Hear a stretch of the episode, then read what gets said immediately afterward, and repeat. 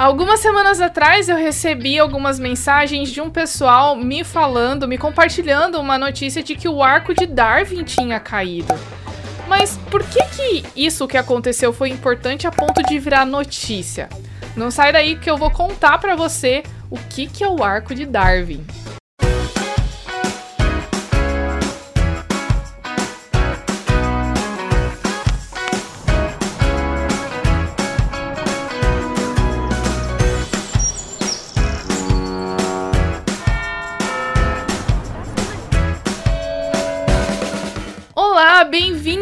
Canal Biologia da Hora e, como você sabe, esse é um canal de biologia. Eu sou formada em biologia, sou doutora em ciências e esse é um canal que eu gosto de falar sobre vários assuntos, gosto de falar de biologia, gosto de falar de qualquer área das ciências, especialmente as ciências naturais. E de vez em quando eu falo um pouquinho sobre é, ciência e religião, porque na minha visão ciência e religião podem andar juntos sim e não tem conflito nenhum. Então, se você curte o canal, curtiu esse vídeo, não esquece de dar o joinha, não esquece de se inscrever e logo do ladinho do botão de se inscrever tem um sininho. Então você clica no sininho e aí você vai ficar sabendo quando tiver vídeo novo, ok? Bom, vamos falar então desse vídeo sobre o arco de Darwin. Primeiro eu queria lembrar você que tem alguns vídeos em que eu conto algumas curiosidades de Galápagos, mostro a localização, mostro algumas coisas da vida daqui, algumas vantagens, algumas desvantagens de morar aqui. Então, se você quiser conhecer mais sobre Galápagos, você pode dar uma olhadinha nesses vídeos que estão no canal e que estão no link da descrição aqui, tá bom? Além dos cards que com certeza já aparecerão aqui no vídeo. Bom, para você que de repente não quer ver o vídeo agora, eu vou contar rapidinho. Galápagos é um arquipélago que está no Oceano Pacífico e pertence ao Equador. É, em 1978, o arquipélago de Galápagos ele foi considerado patrimônio natural da humanidade. Isso significa que ele é melhor protegido com relação a regulamentações internacionais e nacionais também. Por que, que é importante Galápagos, né? Galápagos é muito famosa por causa de Darwin. Então, Darwin passou por aqui há mais de 150 anos atrás e os exemplos que ele viu aqui em Galápagos foram muito importantes na forma como ele estava enxergando a diversificação das espécies.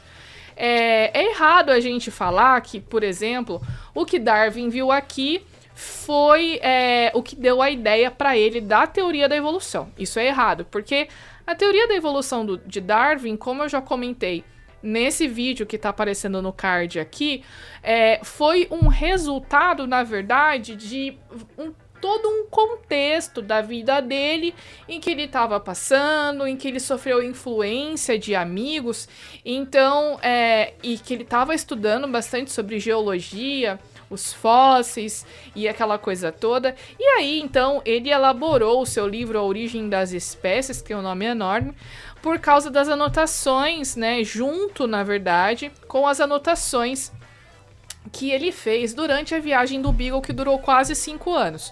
Durante todo esse tempo, ele recolheu espécimens, enviou para a Inglaterra para os museus, ele fez as suas anotações, refletiu, e depois de um tempo, influenciado por algumas pessoas, especialmente o Huxley, né, que é conhecido como Bulldog de, de Darwin, ele então publicou o livro A Origem das Espécies, em que ele explicava a sua teoria da evolução e também é, ele explicava o mecanismo pelo qual a evolução acontece, né? Por que, que Darwin foi tão novo assim? Por que, que foi tão impactante? Uh, a, o livro e a sua teoria, né? Porque a, a, a, teoria da evolução, ela não é nova. Ela já é uma ideia que vem desde a época dos filósofos gregos, mas o Darwin foi o cara que explicou a sua teoria e que também é, propôs um mecanismo que, foi o mecanismo da seleção natural. Então por isso que ficou tão famoso. Depois que Darwin morreu, as Ilhas Galápagos ficaram muito famosas porque ele falou das aves daqui. Então, basicamente, resumindo muito assim, o que, que chamou a atenção do Darwin? Darwin, ele viu que as aves do arquipélago de Galápagos eram diferentes das, das aves do continente, mas ao mesmo tempo ele, ele tinha algumas semelhanças né? Então, o que, que ele inferiu com base nisso? Ele inferiu o seguinte, que as aves de Galápagos eram descendentes de aves do continente, que em algum momento algumas espécies de aves migraram para as Ilhas Galápagos e aí se assentaram aqui, se adaptaram aqui e aí deram origem às espécies que nós temos aqui.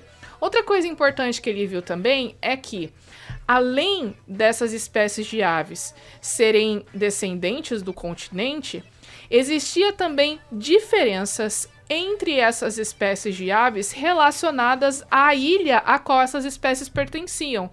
E ele viu isso não só com os tentilhões, mas ele viu também com outras aves, como os cucuves, né, que são chamados de cinzontes também. E ele viu também em relação às tartarugas terrestres, tá? Pela diferença das tartarugas de cada ilha. Na época, ele teve contato com os habitantes, com, os, com o governador, né, de Galápagos e tal, e as pessoas da época sabiam reconhecer exatamente a tartaruga e de qual ilha era ela, simplesmente olhando para a tartaruga e vendo o, ca o casco da tartaruga. Então, é, Darwin observou essas diferenças e chamou muito a atenção. Aí o que, que ele fez? Ele fez uma extrapolação. Peraí, se isso pode acontecer, se essas espécies podem aparecer aqui em Galápagos, de espécies ancestrais do continente, se eu der tempo suficiente, então isso pode, pode ter sido a razão pela qual toda a diversidade de vida do planeta existiu. E aí, então, temos aí alguns componentes da teoria da evolução, como o tempo, né? Tem que ser um tempo muito grande.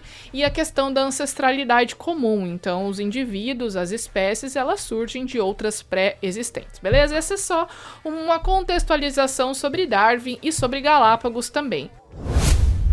Agora, por que arco de Darwin? Porque o arco de Darwin, obviamente, recebeu esse nome por causa do Darwin. Estima-se que uh, esse arco de Darwin, essa formação rochosa, pertencia à ilha de Darwin, que é uma das ilhas mais distantes, mais é, ao norte do arquipélago. Chega é, é, uh, para você chegar lá, precisa de dias de viagem, não é qualquer um que pode chegar lá. Para você chegar nessa ilha, ou você vai lá com um cruzeiro, tá? E para fazer mergulho. Então, muitas pessoas vêm para Galápagos só para fazer mergulho aqui. E ou você vai lá fazer algum tipo de pesquisa, você é um pesquisador. Se você não vai fazer nenhum nem outro, você não consegue visitar esse lugar. Um dos meus sonhos era conhecer esse arco ao vivo, mas como não tenho dinheiro para pagar um cruzeiro e como não sou pesquisadora que precisa ir lá para fazer algum tipo de pesquisa, infelizmente eu nunca vou poder visitar esse lugar. E o engraçado é que essa formação realmente é um cartão postal de Galápagos, né? É uma imagem super famosa e normalmente o pessoal vê a foto desse lugar ou o que existia ali e já identificava Galápagos.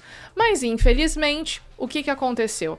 Tinha um grupo de turistas ali uh, fazendo mergulho, né? O pessoal não estava na água no momento, mas lá, especialmente ao redor desse arco, que fica mais ou menos a um quilômetro da ilha de Darwin, é um lugar muito interessante para fazer mergulho. Por que, que lá é um lugar muito legal para fazer mergulho? Porque lá tem muitas espécies, especialmente tubarões martelo. O legal dessa região, tanto da ilha de Darwin quanto da ilha Wolf, que fica um pouco mais acima, que são duas ilhas bem pequenas do arquipélago, é, é, que existem muitas espécies ali que passam, inclusive, porque estão migrando em direção à América Central, ao arquipélago de Cocos, por exemplo. Então, é, é possível ver mamíferos e ver esses peixes justamente porque eles estão nessa região para fazer as migrações. É por isso que muita gente gosta de ir lá para fazer mergulho. Então o pessoal tava lá e aí de repente eles eles estavam no barco e eles viram que essa estrutura, essa formação começou a desmoronar. Infelizmente, ninguém conseguiu filmar né, essa, esse arco é, é, desmoronando. Mas eles viram, né? Então, infelizmente vai ficar na memória deles só e a gente não vai ter acesso a, a esse tipo de registro. Mas por que que esse, esse desmoronamento aconteceu? Gente, a gente precisa lembrar que as rochas estão sujeitas à erosão da água, do vento e desde o momento em que elas foram formadas, né? Então, eventualmente, essas formações, elas acabam pela erosão enfraquecendo e foi o que aconteceu. Esse desmoronamento aconteceu pela erosão da rocha e agora estão até fazendo uma brincadeira, porque não chama mais o arco de Darwin. Agora eles estão chamando as colunas de Darwin ou as, os pilares da evolução. Uma alusão aí à teoria da evolução e a importância das ilhas como um laboratório vivo, né? As pessoas chamam as Ilhas Galápagos de laboratório vivo justamente porque é uma região que está distante do continente, está isolado, então aqui é possível estudar muitas coisas interessantes que não seria possível e que não aconteceria num numa região do continente que está ligado ali, às vezes tem até intersecção de ecossistemas, etc, né? Bom, pessoal, então foi isso. Espero que vocês tenham gostado aí da explicação de um pouquinho da contextualização de Darwin e não se esqueça de assistir os vídeos recomendados aqui que eu citei para vocês que aparecem nos cards e que estão na descrição também desse vídeo. Não se inscreve também de se, se não não se esquece também de se inscrever no canal. Se você quer me seguir no Instagram, você pode me procurar, tem o link na descrição também, Maura a Eduarda, a gente pode interagir por lá, tá bom? E a gente se vê no próximo vídeo. Até mais!